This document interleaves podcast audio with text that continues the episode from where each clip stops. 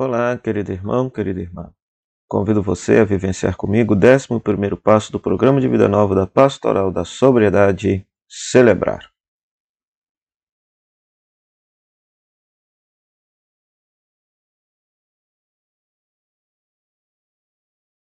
Rezemos três vezes.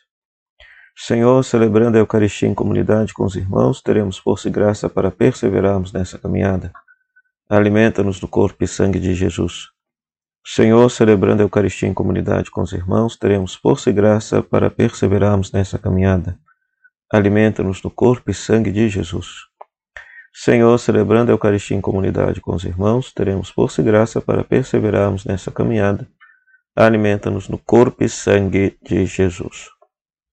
A palavra desse dia é João capítulo 6, versículo 35 a 40 João capítulo 6, versículo 35 a 40. Jesus disse: Eu sou o pão da vida. Quem vem a mim não terá fome, quem acredita em mim nunca mais terá sede. Eu já disse: Vocês me viram e não acreditaram. Todos aqueles que o Pai me dá virão a mim, e eu nunca rejeitarei aquele que vem a mim, pois eu desci do céu não para fazer a minha própria vontade, e sim para fazer a vontade daquele que me enviou. E a vontade daquele que me enviou é essa: que eu não perca nenhum daqueles que ele me deu, mas que eu os ressuscite no último dia.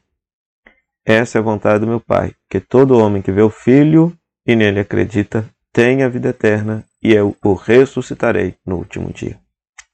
Palavra da salvação. Glória a vós, Senhor. Querido irmão, querida irmã, hoje somos convidados a dar graças a Deus pela presença real de Jesus na Santa Eucaristia, pão vivo descido do céu. Esta imagem do pão descido do céu, que aparece no Evangelho de João, é extraída do livro do Êxodo, é extraída também do livro de Números, quando se relata a travessia do povo no deserto, é Deus alimentando o povo com um maná. Então Deus manda o maná, pão vivo, pão descido do céu, para alimentar o povo enquanto eles estão atravessando desde a escravidão do Egito até chegar na liberdade da terra prometida. Então é interessante que no livro de Josué, quando o povo entra na terra prometida, Deus não manda mais o maná, porque a partir de então eles terão que trabalhar a própria terra e tirar da terra o seu sustento. Então é muito interessante que o maná tem essa característica, portanto, de ser um alimento provisório até que o povo entre na terra definitiva. A mesma coisa, a mesma analogia pode ser feita com a nossa vida, pode ser feita com a nossa história. Por quê? Porque nós estamos numa peregrinação, nós não temos aqui morada definitiva, nenhum de nós permanece aqui para sempre. O próprio, a, a gente enxergar a própria realidade, a história da nossa vida, a gente percebe essa, essa, essa realidade, né? De que nós não temos morada aqui permanente. A nossa fé nos ensina que a nossa morada permanente é o céu, a casa do Pai, a eternidade junto de Deus.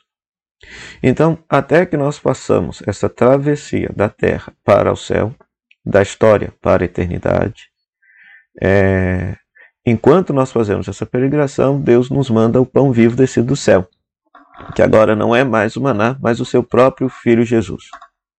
O Evangelho de João utiliza essas imagens bíblicas para se referir à identidade de Jesus. Né?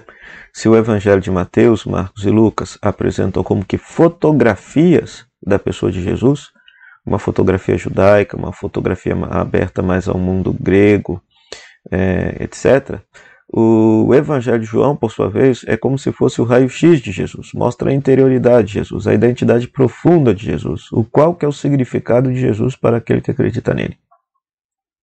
Então, e o Evangelho de João, eu diria mais que os outros evangelhos, gosta de comparar Jesus com figuras, tipos, cenas e fatos lá do Antigo Testamento, para mostrar como que Jesus é, pode ser compreendido desta forma e pode ser compreendido até de uma forma assim, de superação desta realidade, da realidade veterotestamentária.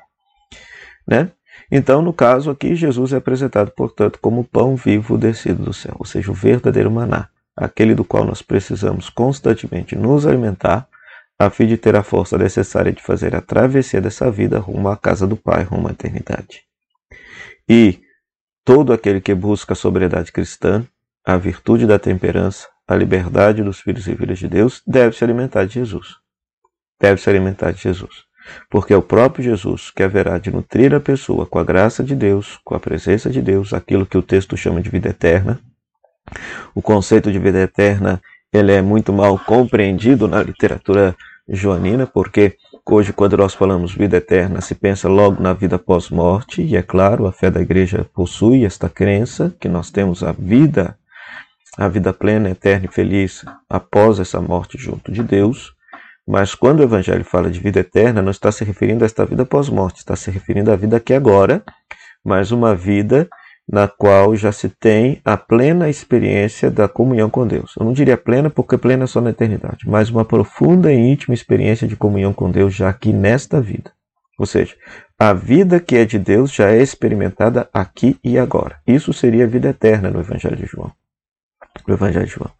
Então, todo aquele que verdadeiramente participa com amor e devoção da Santa Eucaristia, alimentando-se de Jesus, já possui a vida de Deus aqui agora e pode viver a sua vida aqui agora como uma experiência, uma antecipação da profunda comunhão com Deus que acontecerá com ele após essa morte, quando ele for para a casa do Pai. Né? E essa profunda experiência de vida, de, de Deus, de comunhão com Deus, é claro, proporciona à pessoa liberdade, liberdade do Espírito de Deus, a temperança, o equilíbrio e, diríamos, a sobriedade. Então, que fica esse grande desafio de nós, nesta semana, darmos graças a Deus pela presença de Jesus, pão vivo descido do céu na Santa Eucaristia, que possamos nos alimentar de Jesus presente na Eucaristia, para aurir dele as forças necessárias para fazer a travessia dessa vida para a casa do Pai, e além disso, que Jesus, presente na Eucaristia, nos conceda a graça da sobriedade, de permanecermos na sobriedade, no equilíbrio e na temperança nos nossos costumes, nas nossas atitudes, nos nossos atos.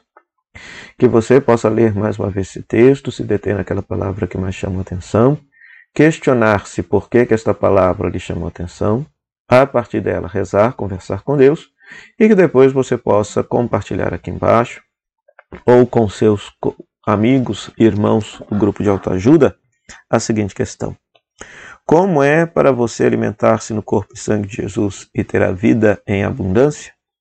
Como é para você alimentar-se do corpo e sangue de Jesus e ter a vida em abundância? Que Deus nos conceda sobriedade e paz. O Senhor esteja convosco, Ele está no meio de nós. Que a bênção de Deus Todo-Poderoso, Ele que é Pai, Filho e Espírito Santo, desça sobre você e permaneça para sempre. Amém. Sobriedade e paz, só por hoje, graças a Deus.